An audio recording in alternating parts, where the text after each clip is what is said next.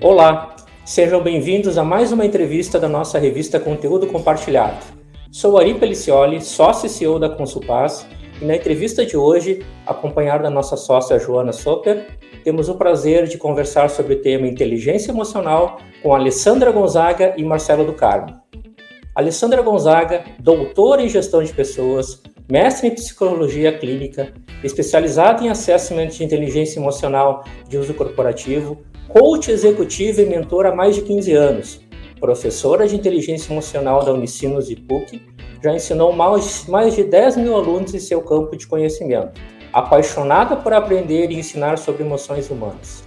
Marcelo do Carmo, mestre em economia, engenheiro elétrico e administrador, coordenador do pós-MBA de inteligência emocional, carreira e performance da Unicinos, coach, consultor em gestão e mentor em gestão negócios e economia comportamental, estudioso da conexão entre inteligência emocional, estratégia e tomada da decisão. Alessandro e Marcelo são diretores da Conexão IE e promovem o desenvolvimento da inteligência emocional em pessoas, líderes e organizações.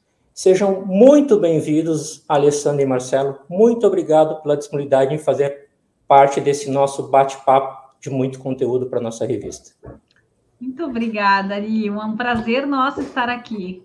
Muito bom mesmo. Agradeço o convite. Vai ser um bate-papo bem gostoso, tenho certeza. Com certeza, agradeço também. Vamos lá.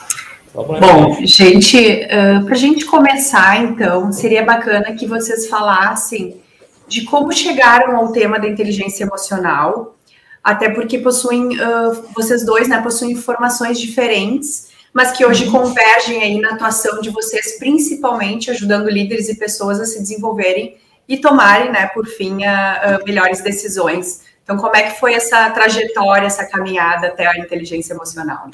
Legal, acho que essa, essa valeu contar, né, Má? Vamos lá. Ah, começa aí o complemento. Tá bom. Eu comecei a trabalhar com gestão em 2002 com o Marcelo do Carmo que era uma espécie de meu mentor aí, né? Além de meu colega na pessoa física e na jurídica, como a gente diz, né? e, e aí a gente trabalhando nas empresas, desenhando relatórios de gestão, eu tive contato no meu MBA, na época em gestão empresarial, é, com o tema de desenvolvimento de líderes. E a gente precisava explicar o desenvolvimento de líderes na, na parte 6 do relatório lá, que cuidava de pessoas. E eu me lembro que eu assisti uma aula sobre isso e aquilo abriu a minha cabeça. Eu digo, nossa, eu preciso ir atrás disso. Isso tem muito a ver com o que a gente está vivenciando nas organizações, essa possibilidade de um líder ter o como fazer, o como conduzir suas equipes e a si mesmo, por que não dizer, que fazia toda a diferença nos resultados, no clima, em tudo que a gente acabava entrevistando as empresas. Então, lá em 2007, eu fui atrás, já como parte de uma proposta de mestrado em psicologia, uh, do primeiro congresso internacional que foi sediado na Espanha de inteligência emocional, em que tinha uma espécie de feira. Saiu ali, deixa eu voltar. Ah, beleza. Então, teve uma espécie de feira, podemos dizer assim, de assessment, de, o que, de que maneira se media, que modelos existiam na academia para aplicar isso nas organizações. Eu lembro que esse congresso tinha três eixos: era nas escolas, nas empresas e na área clínica, que seriam pessoas que precisavam aí trabalhar uh, em torno de algum transtorno de humor, especialistas que tratassem clinicamente as emoções. Então, dali que nasceu o interesse de buscar uma ferramenta, que a primeira ferramenta foi o Miskit, que a gente daí fez uma certificação em 2008 em Yale, é, para poder habilitar a dissertação de mestrado e aplicar essa ferramenta em gestores no Brasil. Na época, a gente tinha já uh, nos, nos próprios clientes de consultoria candidatos a receberem essas primeiras avaliações de inteligência emocional. Algo mais, Mar, que tu possa dizer desse começo aí? Tu te lembre? O Mar deu uma é. congelada. Ah, agora é, ele congelou, né? Uma congelada, né? Olha, é, eu, eu, eu, eu fui o primeiro, assim, mais do que é, é, auxiliar do Alessandro, né, na divulgação desses métodos, né, eu fui consumidor, né, porque uh, imagina, né, um engenheiro elétrico, né, programador, falar e, e interagir né, sobre emoções. Então, digamos assim, eu sou um estudo de caso que prova que isso funciona, né, que isso é aplicável. Né? Eu achava que, não, para mim só em outra vida, esquece, essa coisa de, né, de, de relações interpessoais, soft skills, imagina, né? Daqui meus processos, daqui minhas telinhas de computador que eu vou fazer minhas programações, aqui minhas linhas de código. Mas não, né? Então, isso funciona e depois eu consegui encaixar isso junto à economia, né? Uh, na parte da economia comportamental, as emoções influenciando a tomada de decisão. E eu tenho estudado, então, né, uh, uh, pesquisadores da área da economia, para vocês nada menos do que 12 laureados no Prêmio Nobel de Economia estudam essa parte da influência das emoções na tomada de decisão. Né? Então, eu tenho estudado cada vez mais isso e tentado aplicar isso em organizações, né? facilitando o processo de tomada de decisão em diversas esferas aí. Isso aí. Resposta é longa. Se a gente quiser, a gente conta por mais um, um dia, porque daí depois foi, foi aprimorando, né? Claro, mas conseguiram consolidar bem. Claro que eu fiquei aqui me tentando uhum. fazer outras perguntas, né? Porque esse tema é amplo, né? uhum. né? Mas bacana, bacana essa, essa trajetória. Perfeito.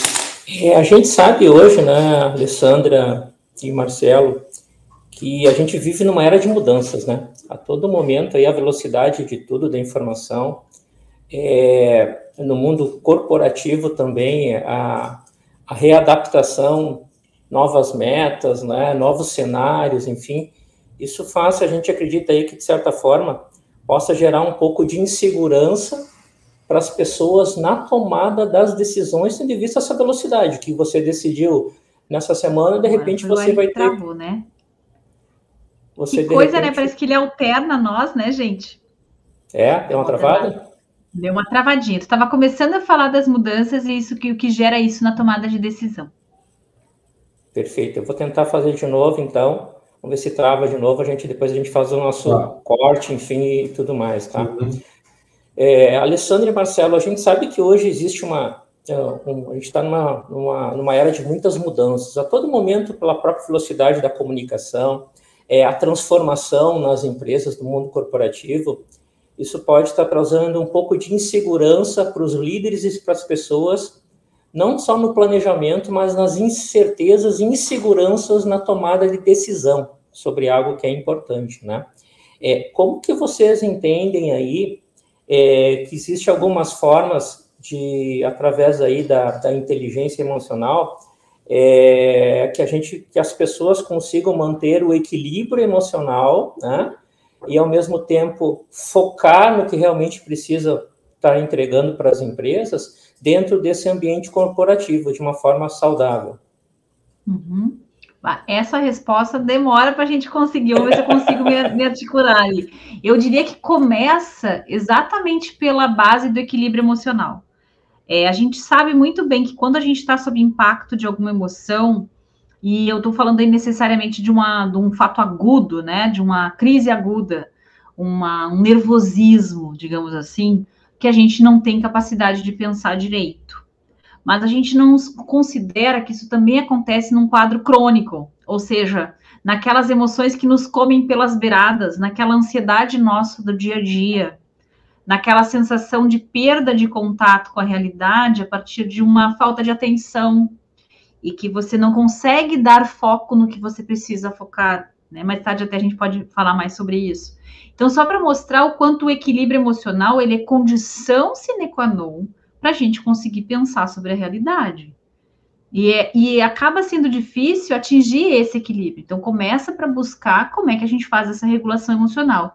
Isso dito, a gente já tem que partir então de uma plataforma móvel. Ou seja, a nossa realidade, ela não é mais aquela que eu mapeava. Eu lembro, e você deve lembrar, de quando a gente fazia planejamentos de empresa, e o horizonte era 10 anos. Você lembra disso? Que linda a memória. Lembro, lembro muito bem. Planejamento a longo prazo. Isso, né? E a gente realmente desenhava cenários tão longevos assim. Não estou dizendo que a gente não possa olhar para o futuro. Agora, Marcelo, eu quero ver como é que ele pensa se tem esses números aí do qual é o é, longo prazo. É, né? é a, tal, a tal bola. Ó, de novo, que coisa alterna, né? Volta de novo, tá. lá na mesma. Não, é, é que a, a, bola de cristal sempre foi o sonho, né, de todo gestor executivo, só que ela nunca existiu, na verdade. E o, o mundo, o contexto se tornou mais complexo, né? As decisões hoje, dependendo da organização, elas têm um peso muito maior do que as decisões que a gente tomava lá atrás. Então, o que acontece, né? Isso gera principalmente um medo, né, e uma falta de confiança às vezes uh, no corpo diretivo que está olhando né, para essa bola de cristal nublada e tomando essa decisão. Então, assim, não é uma questão de, ah, será que a gente vai acertar? Não, com certeza a gente vai acertar, com certeza a gente vai errar, a gente vai ter que se adaptar, né, a gente vai ter que desenvolver resiliência na organização. O que, que a gente precisa fazer? A gente precisa remover as trincheiras. Então, uh, em vez de adoado cada um no seu quadrado e deixa eu defender aqui né, o, o, meu escopo, deixa eu defender aqui a minha unidade de negócio, vamos juntos né, vamos tentar estabelecer relações né, de confiança e colaboração e formas mais inteligentes né, de lidar com os erros, porque uh, correção de rotas vão acontecer. Né? A gente precisa cada vez mais desenvolver esse conceito de uh, organização sem medo, né, da fearless organization. Aprender com os erros, aprender com as falhas, sem caça às bruxas, sem caça aos culpados. Então, é essa facilitação executiva, é o team building, que antes ele ficava ali só nas, nas áreas operacionais, que precisa ser levado também né, para os níveis estratégicos.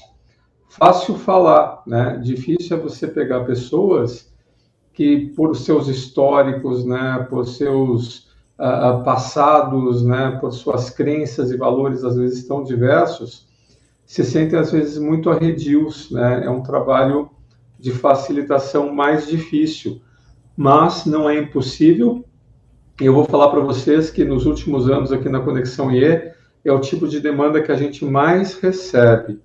O desenvolvimento desse espírito de equipe e confiança nos níveis estratégicos, né? Não que não seja possível e necessário nos níveis operacionais, mas sim nos níveis estratégicos, dada a complexidade do contexto, a gente precisa né, ter essa colaboração, ter esse peito aberto nesse nível de tomada de decisão. Isso aí, eu até diria, Má, acrescentando, que anos atrás, quando a gente pensava em planejamento estratégico e tomada de decisão, a gente tinha por base os princípios organizacionais. Eu lembro que isso era bem da escola do Drucker, né? Uhum. Então, missão, visão, valores, como é que a gente faz para atender esses valores, quais são nossos objetivos estratégicos, e a gente ia desdobrando e ia fazendo objetivos uhum. baseados em evidências, né, em indicadores. Ok, podemos partir disso. Mas agora nós precisamos de um alinhamento de valores que passa pelos indivíduos da tomada de decisão, que passa pelo corpo gestor de um negócio. E isso é que faz ser necessário isso que o Marcelo falou do team building no C-level, no nível de decisão estratégica. Porque senão os valores ele já era difícil de colocar eles na prática antes, né? Já era difícil de descê-los a realidade. Já tinha uns estudos de walking the talking para de uhum. fato a gente poder fazer a cultura valer os valores. Agora, isso é necessário para, inclusive, se decidir para onde é que se vai. Uhum. Então, esse alinhamento de valores é um alinhamento de uhum. base para o alinhamento estratégico. Tem que ser verdade esse bilhete. O pessoal, de fato, precisa compartilhar a visão. Né? Senão, aí. não vai. Bacana. Ainda falando em liderança, a gente uh, separou aqui uma frase né, do psicólogo que vocês uh, sabem melhor que a gente aí, do Daniel Goleman, né, que é um, é um nome muito importante aí na, quando a gente fala de inteligência emocional, que é a tarefa fundamental dos líderes é instalar bons sentimentos naqueles que lidera, né? E aí, inspirada uh, nessa frase, assim, um, a gente queria ouvir um pouquinho de vocês sobre é, é um tema que a gente vem sendo falado muito, né, especialmente agora no pós-pandemia, é sobre o trabalho remoto, presencial ou híbrido, né? E os desafios desse novo momento que geraram e que tipo de impacto nas emoções das pessoas na transformação do papel dos líderes. A gente fala muito em mudança, né? Uh, nesses últimos anos todos e, e, que vocês vêm trabalhando com esse, com esse tema, eu acho que veio nos dar uma, uma grande lição, né? Nesse tema de mudança e especialmente aí inteligência emocional. Então, se pudessem uh, comentar um pouco para gente. Show. Nossa, que delícia falar sobre esse assunto. E que bom a gente poder hoje ter isso como é, um senso comum, de que não adianta mais eu liderar olhando apenas para minha possibilidade de resultado, de performance, embora eu ainda precise cuidar da performance, eu preciso cuidar como chegar lá, que caminho eu vou percorrer. E nesse sentido, eu vou ter que trabalhar as relações. E isso faz lembrar uma outra frase de um parceiro de pesquisa do Daniel Goleman, que é o Boiatsis, que desenvolveu o conceito de liderança ressonante, que é essa liderança que reverbera bons sentimentos. E ele diz assim: as emoções são a música da liderança. Então, eu de fato só consigo é, engajar pessoas se eu engajo corações. E não é que nós vamos todos nos amar, as pessoas não, não é uma visão romântica é as pessoas querem, elas desejam, elas sentem necessidade e valor na proposta que a liderança faz. Então, antes a gente conseguia conviver com os líderes, eu até acho que conseguíamos com dificuldade que a gente não gostasse, que a gente não, não sequer validasse essa liderança do ponto de vista humano. E hoje isso é extremamente difícil. E no mundo remoto que a gente precisou, ou híbrido, a gente precisa de pessoas que tenham algum contato com como a gente está chegando e como a gente está saindo das reuniões.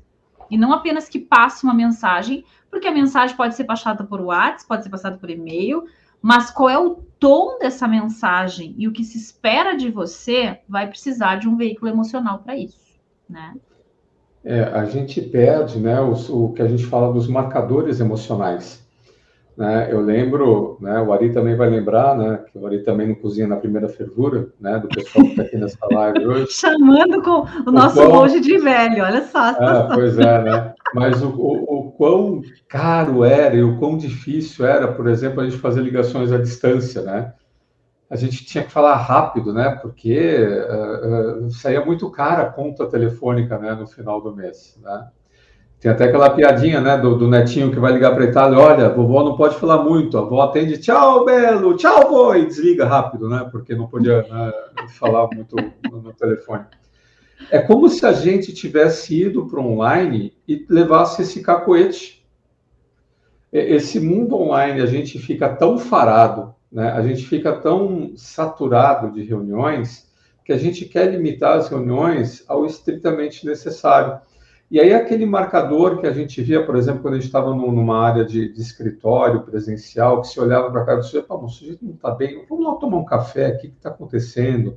Vamos almoçar junto, tal. Esse tipo de contato que permitia tirar essa temperatura, a gente fica sem. Né? Como a Joana falou, né, que o Goldman disse que uma das principais funções do líder era despertar essas emoções positivas. Por quê, Joana? Porque é muito fácil a gente ficar down é, é, muito estressor. A gente, a gente bebe, né, uh, come, cheira estressores né, ao longo do dia. E as emoções positivas, elas funcionam assim como um alívio, né? Então, a, a, aquela coisa que um ia e contava uma piada e a gente almoçava junto, a gente fica sem essa compensação, né? E no mundo online, a gente fica mais isolado ainda. Então, o, qual que é o grande desafio, Joana? é a gente definir como que a gente, nesse mundo online, vai voltar a ter esses momentos de contato em que a gente podia ali simplesmente parar para jogar a conversa fora e contar uma piada e fazer uma, uma, uma, brincadeira sobre como é que foi o time, etc, etc, porque esse alívio, né? Ah, ufa, tá, vamos lá voltar para a planilha, né? Vai, eu me lembrei então, de uma coisa aqui, Má, deixa eu contar, compartilhar a gente fez uma reunião de mulheres, porque era um programa de mentoria de mulheres que a gente conduz, né? Que é um she for she nesse caso. Existem he for she, né? Que pode ser nisso, mas nesse caso era she for she. E a gente abriu a reunião e uma comentou, bato sem batom, coisa que jamais a gente comentaria numa reunião de meninos, porque eu, por isso que eu dei a legenda. Aí uma disse, mas tu não sabia que dá para botar filtro nesse aplicativo? Aí nós, todo mundo descobrindo que cores que dava para botar, de sobrancelha, de batom, parecia um bando de adolescente dando gargalhadas, umas botando chapéu, botando óculos, que dá no filtro para te botar tudo, né? Tu sai maquiada se tu quiser, numa reunião online. A gente foi com cinco minutos brincando antes de começar a reunião. As gargalhadas. Então, a gente adaptou para o online esse efeito catarse que o Marcelo está falando. É. Do simplesmente le levar com leveza aquela reunião de trabalho. Foi bem ah, legal. O, o, grande desafio, né? A gente uh, teve a oportunidade de fazer uh, treinamento para professores, né? Uh, escola fundamental, usando métodos de inteligência emocional aplicado a educadores, né? E o grande desafio é fazer com que a tecnologia seja imperceptível. Uhum. Então, essa coisa, ah, tu travou, não travou, não tá te vendo, tá pixelando, vocês estão me vendo, estão me vendo o grande desafio é quando a gente puder simplesmente atender o telefone, igual era com os desenhos animados nos Simpsons, né? Eu não lembro quando era criança de aparecer aquelas telas lá nos Simpsons e eles perguntavam: Ah, você está me ouvindo? Tá me ouvindo? Nos Jetsons, Marcos. Nos Jetsons, é, Jetsons, é, é, é olha só, é, já tem, né? Mas nos desenhos animados, então nos filmes de ficção científica, né? Quando aparece lá uma imagem em 3D, ninguém fica falando, ih, travou a imagem do, do, em 3D ali do, do mestre Yoda. Não, né? É normal. Então, é esse o nosso grande desafio, a gente agir tal qual como se a gente estivesse no presencial. Né? Fácil falar, né? mas esse é o grande desafio. Isso aí. Muito legal. A gente falou também, pegando o gancho, né, Alessandra, de leveza, né? Leveza para condução do trabalho, leveza, adaptação aí online. É, dando o exemplo que o próprio Marcelo falou lá da, da ligação, quanto que era rápido a gente fazer uma ligação externa, né, para colocar.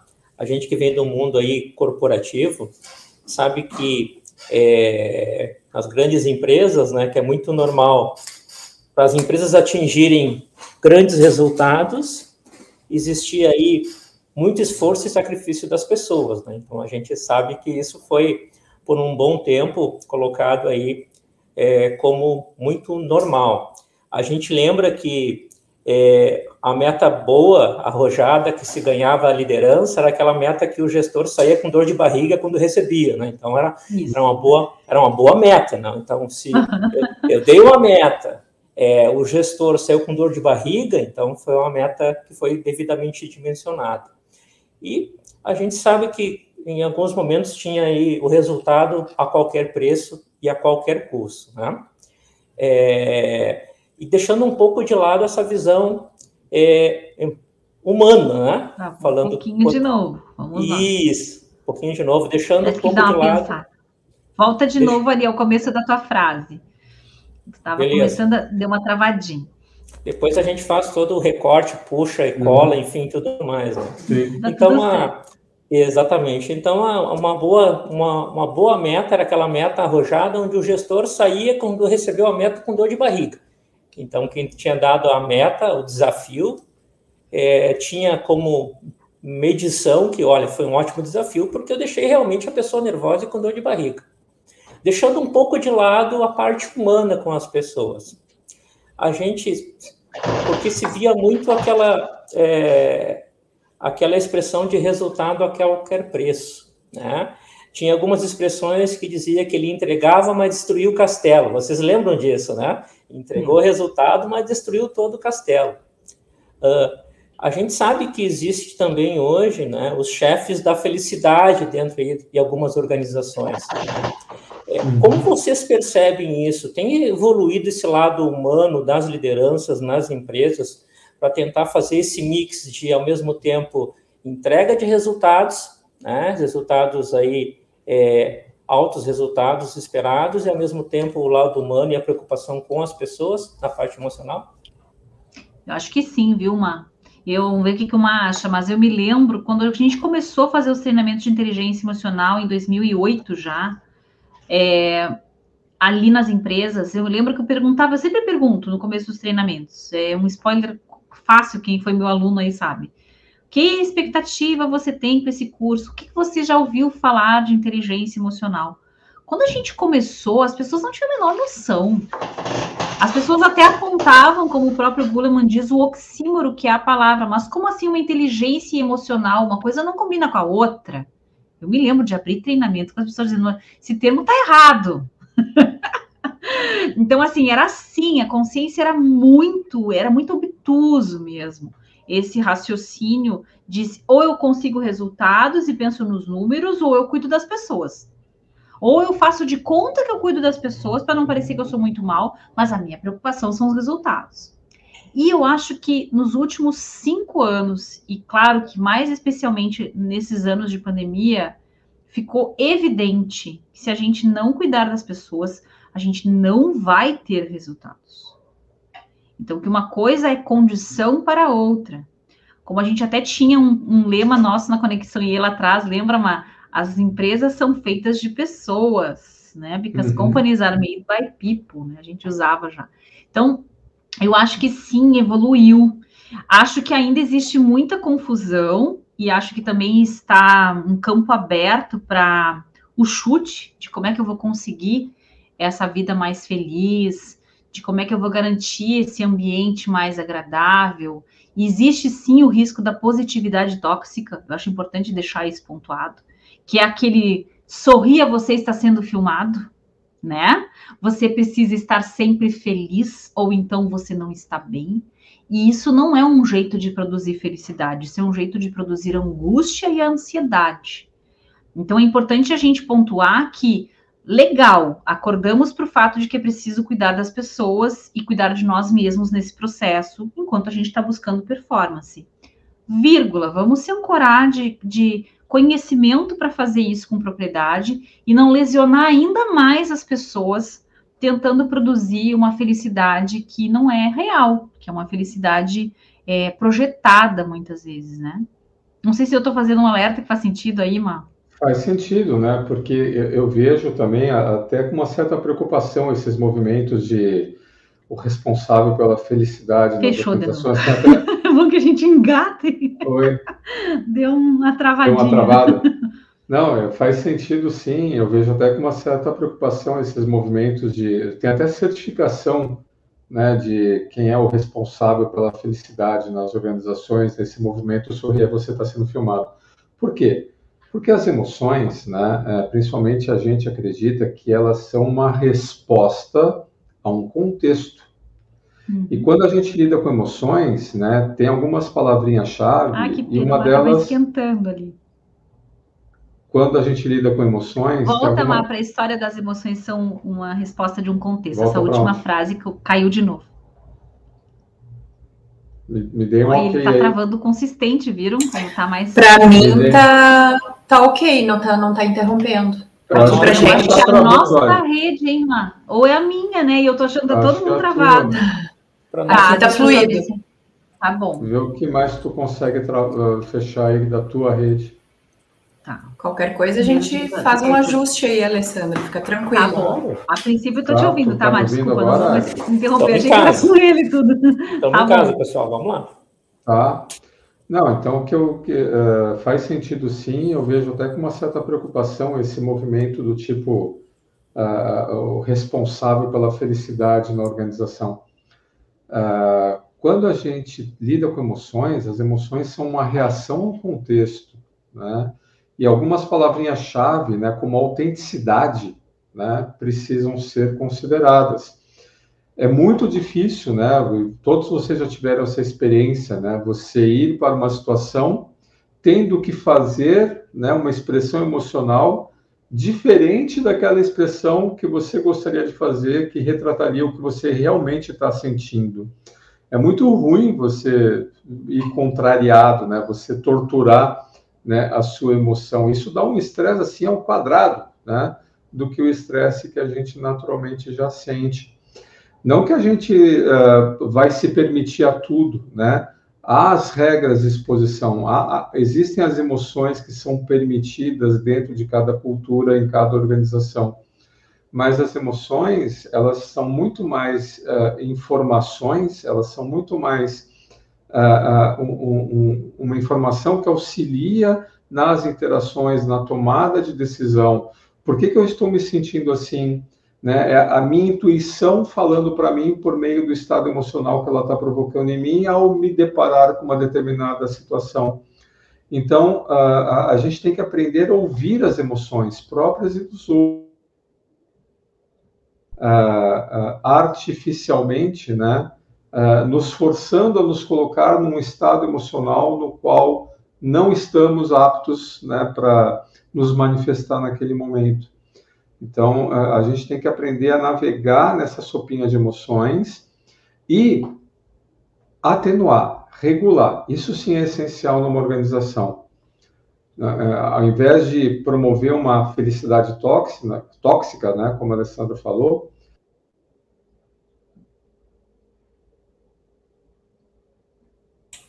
Agora travou o Marcelo. Oh, eu fiquei quieta porque eu não parei ah, de vir, mas vamos lá de novo. Voltou. É. Então, então não, não, uh, uh, não ter uma, uma, uma, positividade tóxica, mas regular a intensidade das emoções. Para você ter uma agilidade emocional, uma capacidade de você vestir ou usar a emoção adequada para aquela tarefa que você vai realizar naquele momento, se você uh, vive de hipérboles emocionais, e você tem que fazer uma transição de um estado emocional para outro, é muito mais difícil se você vive emoções in...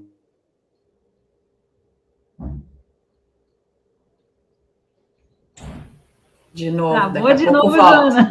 Travou, travou. Então vamos lá. Eu tô achando Voltou. que a rede é aqui de casa. Tá, então peraí. Então a gente tem que regular para ajudar a fazer essa transição.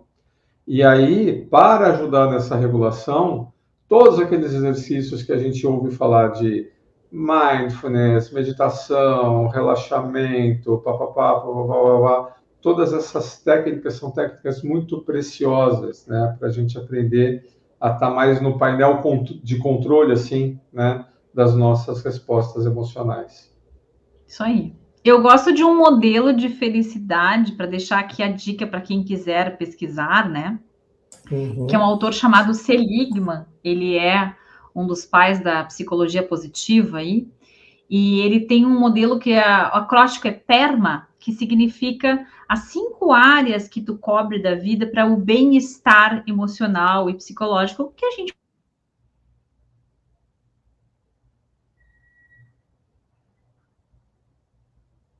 Acho que eu travei, né? Deu, voltei? então, é o P de emoções positivas, o E de engajamento, isso tem a ver com você fazer um trabalho que você goste mesmo, que você perceba as horas passarem e você tá bem nesse trabalho. Ou que até de vez em quando um trabalho, todo trabalho tem algo de chato, mas que na maior parte das vezes ele é prazeroso, né? O engajamento tem a ver com isso, que é o estado de flow no trabalho. O R é de relacionamentos. E isso, claro que inclui os relacionamentos de trabalho as pessoas com quem você convive no trabalho. O, o, e, o M é de meaning, de significado, de você encontrar sentido no que você está fazendo. E que tantas vezes a gente no ambiente corporativo se vê com regras sem sentido. Por que, que eu tenho que fazer isso? E se eu não consigo encontrar valor no que eu faço, o porquê de fazer isso, um significado nesse trabalho, é difícil também obter esse bem-estar. E o último é o achievement, que é o A, que tem a ver com eu ter a sensação de que eu faço entregas, eu realizar coisas, eu finalizar projetos, eu começar uma tarefa e eu terminar. E eu vejo que muitas vezes as empresas têm uma ansiedade em torno de sempre trazer novos projetos, sempre fazer encontros para sermos criativos e pensarmos soluções juntos. E muita vontade de iniciar coisas e muita dificuldade de finalizar projetos e de inclusive criar ciclos de aprendizado do tempo nosso lá das, das buscas de processos e de PDCAs, né? O valor que tinha o PDCL, inclusive, que a gente dizia que era o learning, né? Então eu sinto falta disso, de fechar ciclos e não apenas de iniciar. Esse PERM eu acho que é um modelo legal para a gente pensar felicidade no trabalho.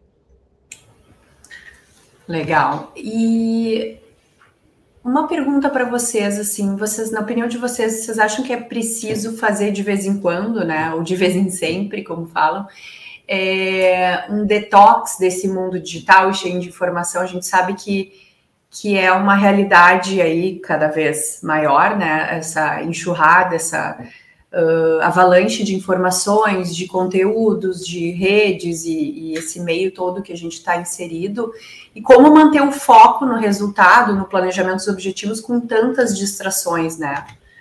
Bah, que baita pergunta, Joana. Hoje eu estava fazendo um treinamento para uma instituição de manhã e eu me surpreendi que do, com duas pessoas que participaram ali falando, nós falando das ansiedades do tempo moderno, né? Uma dizendo que saiu das redes sociais porque ela percebeu que ela estava administrando a própria rede social. Então, que ela tinha que usar um tempo para comentar em cima das pessoas que tinham comentado a foto dela. Para ir lá na foto da coleguinha que foi para Serra, Gramado, por exemplo, e dar um ok, dizer, ai, que legal, fulano foi para Gramado. E o que ela comentou, que eu achei muito interessante, ela disse, eu gostava tanto quando a gente podia chegar perto das pessoas, dos amigos, e dizer, então vocês foram programados no final de semana? Vocês ouviram falar? Sim, fomos. E como é que foi? Me conta a tua viagem. Que agora as pessoas sentam e não conversam, porque as fotos já mostram tudo que elas fizeram lá em Gramado, né? Para dar um exemplo. E não tem mais o que conversar. Então, eu achei fantástico, estou adorando o clube do, do sair da rede social, tá? Especialmente dessas redes com aqueles coleguinhas lá do ensino médio que a gente nunca mais ouviu falar, e que a gente está acompanhando toda a vida deles né? Sem que eles saibam. então, eu acho assim uma, uma, uma, um terror. Esse detox de rede social é super recomendado. E o outro detox é o de excesso de informação, que a gente até teve um post uma vez na Conexão IEMA, tu vai te lembrar do FOMO, né? O Fear of Missing Out, que foi uma coisa que aconteceu lá no início do, do milênio, quando a gente descobriu o Google, né? Nossa, então se eu clicar aqui eu posso descobrir coisas, né? E agora todo mundo tem uma lista de livros que não vai conseguir ler, uma lista de filmes que não deu tempo de terminar ou de acessar, uma lista de autores ou cursos que precisaria fazer, e isso cria muita ansiedade. Então, e, e eu, o que eu comentei com a turma, eles, a gente chegou juntos a essa conclusão, é que deu a gente não vai saber tudo que a gente precisa saber. A gente precisa priorizar. Priorizar o nosso tempo, priorizar o nosso aprendizado e gerenciar o que vamos aprender e nos dedicar a entender melhor, né? Isso aí. Muito bom, muito bom, Alessandra. A gente falou na, um pouco atrás, né, Marcelo, sobre as emoções. Falou sobre um pouco sobre as emoções no ambiente de trabalho. A gente sabe que emoção é uma coisa genuína, né? Então não tem como você controlar isso, né? De uma hora de uma hora para outra. E, e, dependendo disso no ambiente corporativo, no ambiente é, empresarial, pode em alguns momentos se tornar prejudicial, torna prejudicial na tua equipe, no teu time, no teu ambiente. É, Existem formas de desenvolver habilidade nas pessoas, nas lideranças, para estar, tá, de certa forma, é, controlando de uma forma essas emoções que, no primeiro momento, parecem não ser muito tangíveis. Qual é a opinião de vocês sobre exatamente esse tema? Tu sabe, Ari, uh, esse termo hard skill, soft skill, né? Uh, o termo soft skill ele foi cunhado pelos militares lá nos Estados Unidos na década de 50. Qual que era o, o, o desespero né, dos militares? Existe desde então ah, uma escola de formação né, para todo o exército norte-americano. Que competências precisamos desenvolver em nossos líderes? E o exército né, é by the book. Então, está aqui, Está aqui a regra, está aqui o algoritmo. E os caras se deram conta lá na década de 50 que, olha, tem algumas coisas que a gente precisa ensinar para esse povo que não dá para colocar um procedimento. Porque existem incertezas associadas. O estado de espírito das pessoas influencia. Imagina o desespero deles, né? E eles decidem como é que a gente vai chamar isso. Ah, vamos chamar de soft skill. Eu tenho o, o, o livro militar que o pessoal chega à conclusão o que, que é uma soft skill. Aí o pessoal começou a fazer um inventário, né, de todas as soft skills que deveriam ser Agora necessárias. Travou. Desculpa, Opa. travou? Ai, desculpa, eu vou ter guardado para mim. Na outra tinha travado, desculpa. Então tá. Então o pessoal começou volta, a fazer volta um inventário. Volta para o começo da frase, mano. Sim, então o pessoal começou... Tá. Então o pessoal começou a fazer um inventário né, de todas as soft skills que precisariam ser ensinadas né, para as pessoas. Né? Isso na década de 50. E desde então, Ari, a gente vem tentando.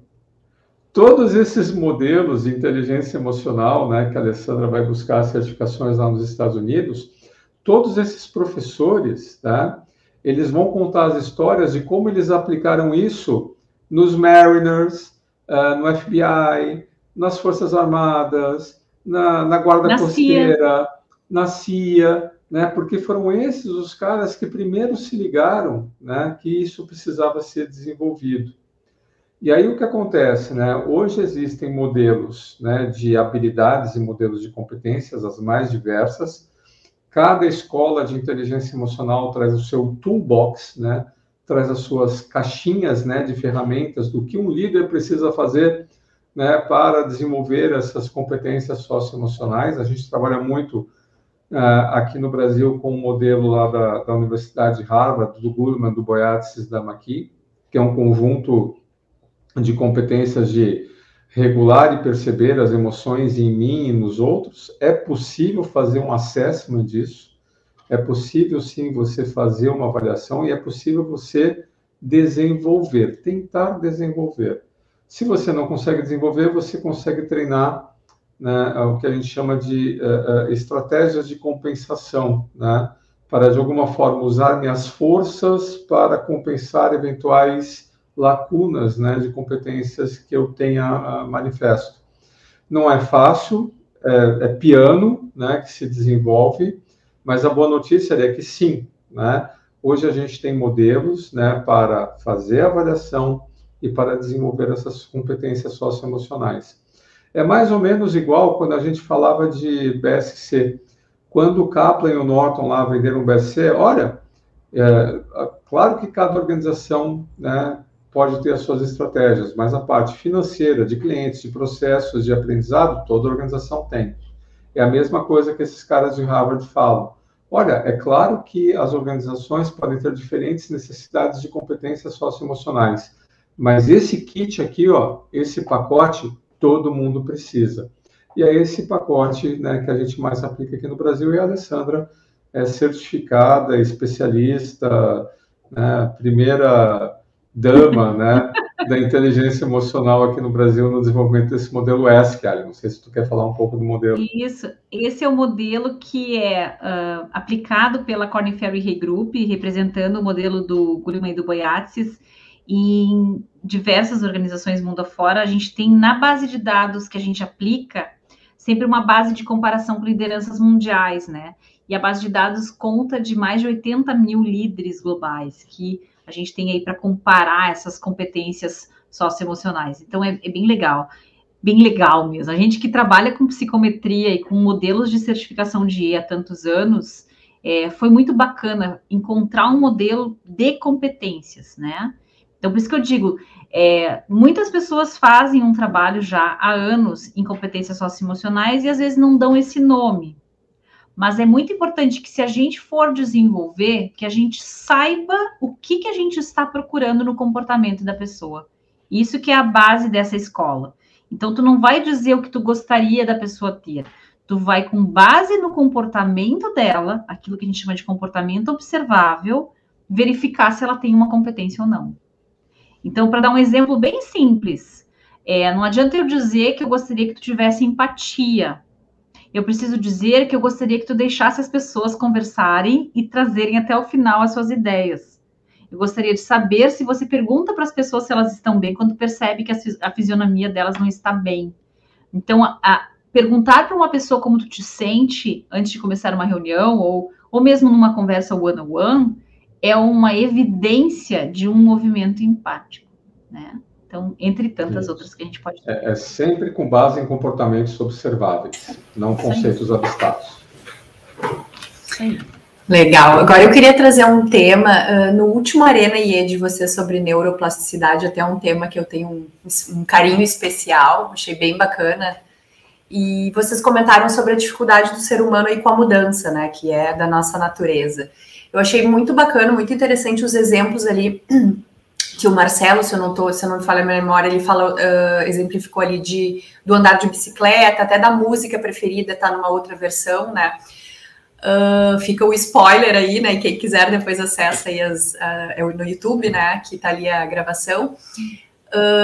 Como despertar então a cabeça do ser humano para estar aberto então à mudança, ao novo, a gente, uh, só aqui para deixar registrado, né, a gente aqui no nosso dia a dia, na Consulpar, a gente tem esse desafio em diversos projetos que a gente atua em gestão da mudança organizacional, que é justamente a questão da, da mudança e uh, na, né, enfrentar a mudança né, através dos, dos, colaboradores aí na, nas empresas. Legal, acho que vou, posso ir eu então, já que o Mar já ah. deu exemplo. É, esse o exemplo do Marcelo é ótimo, então a gente descobriu isso na semana que a gente está gostando de ver versões acústicas de músicas é, que são já clássicas de um jeito, por exemplo, músicas do ABBA, música da Tina Turner, e que tu vê gente cantando diz, nossa, é a mesma música. E é muito legal fazer isso. Isso movimenta as nossas sinapses a fazerem novas combinações, né? Porque esse é o desafio da neuroplasticidade é, inventar diferente aquele arranjo que tu já tem, dar uma bagunçadinha nas caixinhas, como elas estão organizadas, né? E trazendo isso para a gestão da mudança, como é que você promove isso? Você precisa promover abertura à experiência. Então, porque o que, que é o problema de uma pessoa que não consegue mudar? O contrário, rigidez à experiência.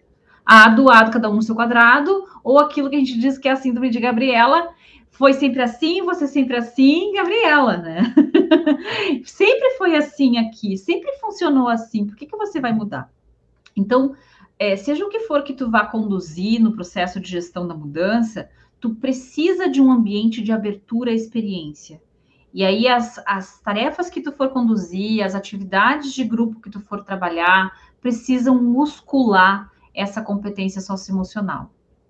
Algo mais, Mark, te ocorre nisso? É, eu, eu lembro uh, nos meus primeiros trabalhos de consultoria organizacional fora da empresa que eu trabalhava, né, que já era uma empresa com mais abertura para mudança, uma, uma grande multinacional.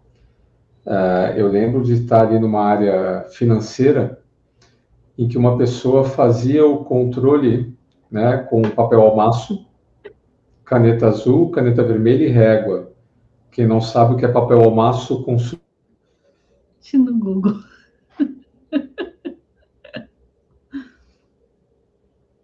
Então, ela tinha uma, um Excel no papel.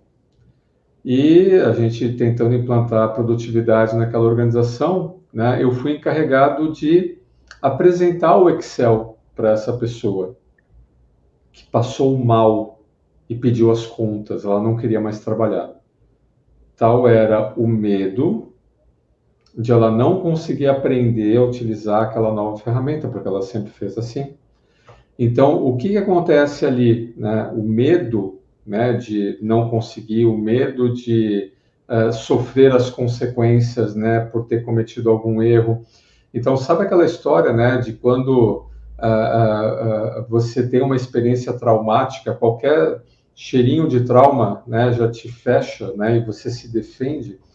Então, a falta né, de confiança na minha capacidade né, de, de vencer novos desafios e qual é o meu histórico, o, o que, que acontece aqui nessa organização quando a gente tenta fazer alguma coisa diferente, né, quando alguém né, propõe alguma coisa né, que não é igual o chefe mandou, né, o, né, o último que fez isso, o que, que aconteceu? Aí vem aquelas histórias, né, que você vai começando a fazer parte, né, da, da, da cultura, né, da organização, as histórias as contadas lendas. nos corretores, né, na, na rádio peão, etc, etc, etc.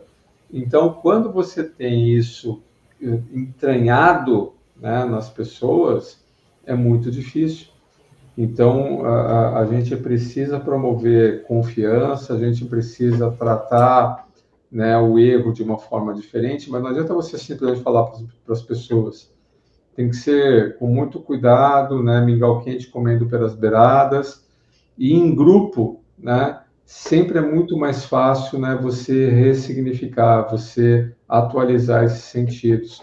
Então, é de uma, de uma atuação em grupo.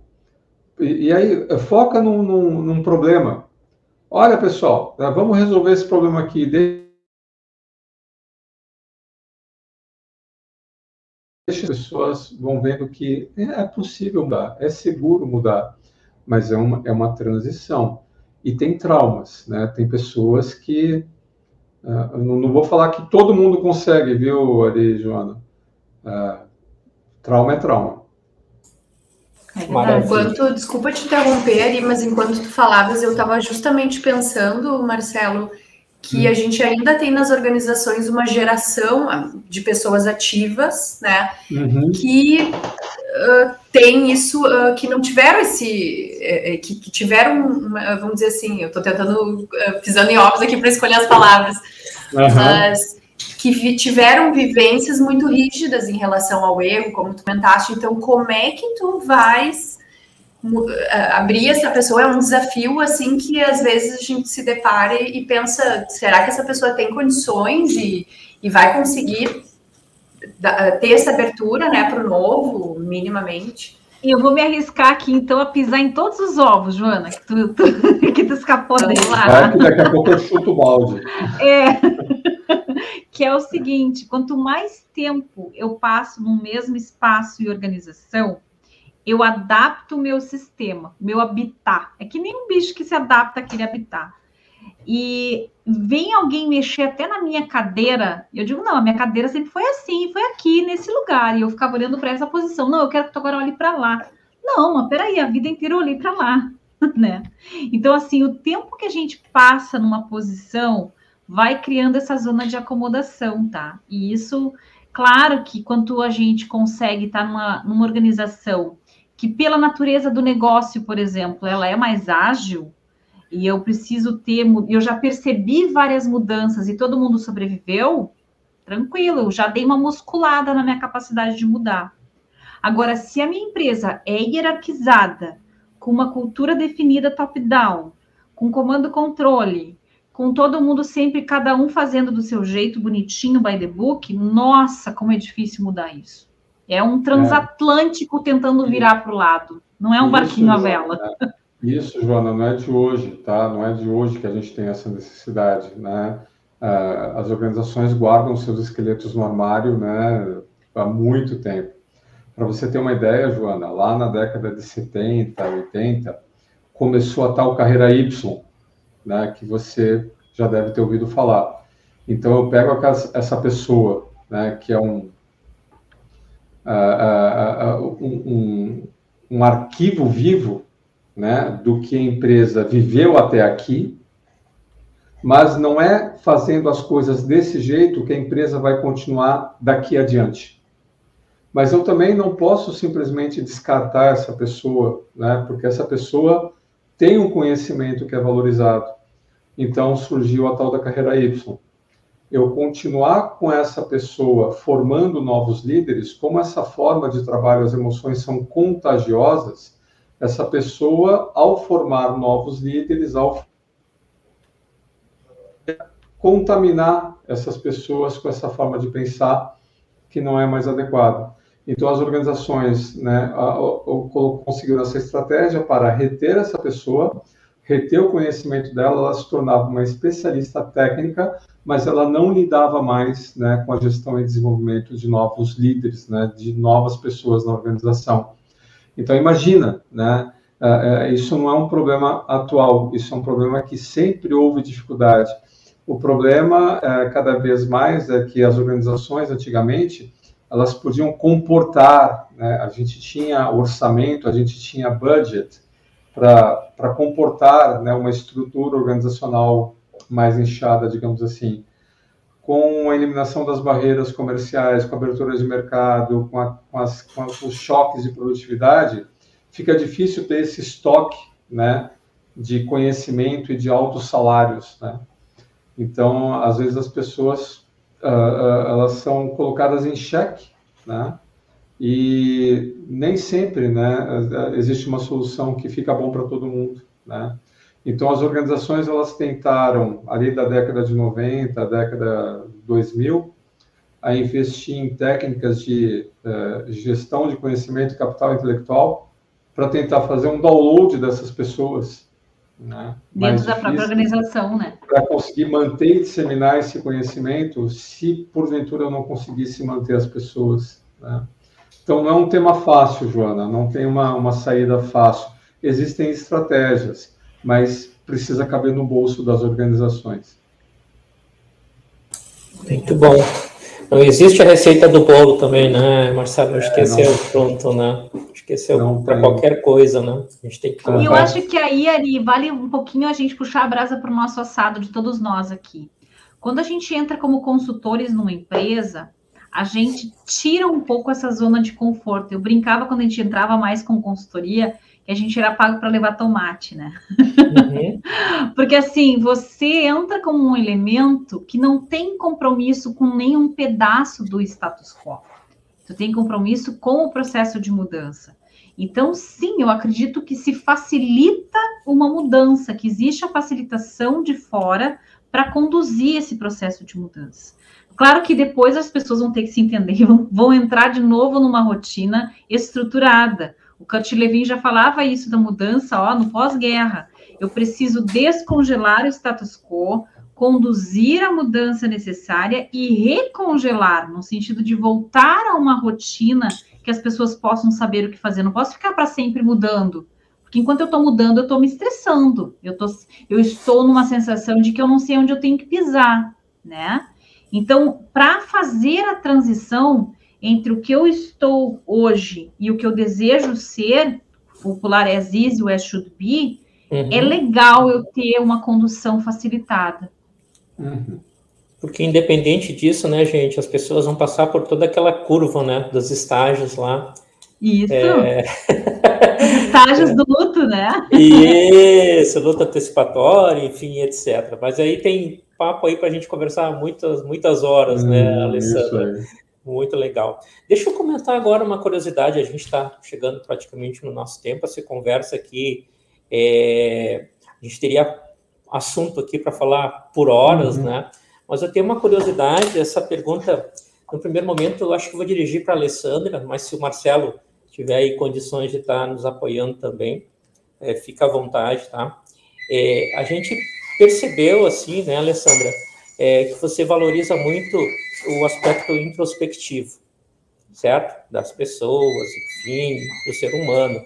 É, e, ao mesmo tempo, tendo a meditação e o budismo como, assim, algumas ferramentas de, é, não digo de apoio, mas de segurança, né? Como que você vê, né, é, de certa forma, como ajudou a Alessandra e como você vê isso ajudando no relacionamento com outras pessoas em algumas situações que, de certa forma, aí necessitem aí de, um, de, um, de um amparo, de um fortalecimento. Só para, se você puder compartilhar com a gente, a gente tem essa curiosidade aí, eu acho que era bom compartilhar com os nossos leitores também. Que legal, Ari. Essa pergunta é um presente. Tu sabe que há alguns anos já eu tenho observado que na nossa comunidade da inteligência emocional, de cientistas, de consultores, coaches mundo afora que trabalham com inteligência emocional, muitas pessoas estão indo para as práticas contemplativas, como a gente chama. Muitas vezes não é aquela meditação clássica de sentar em posição de lótus, né? Mas é algum tipo de prática contemplativa e hoje temos muitos aplicativos nessa direção, né? E por que que isso é importante? Eu diria que se eu pudesse elencar, eu encontro três valores disso, tá? O primeiro é a própria é o treino da atenção. Então, para a gente fazer.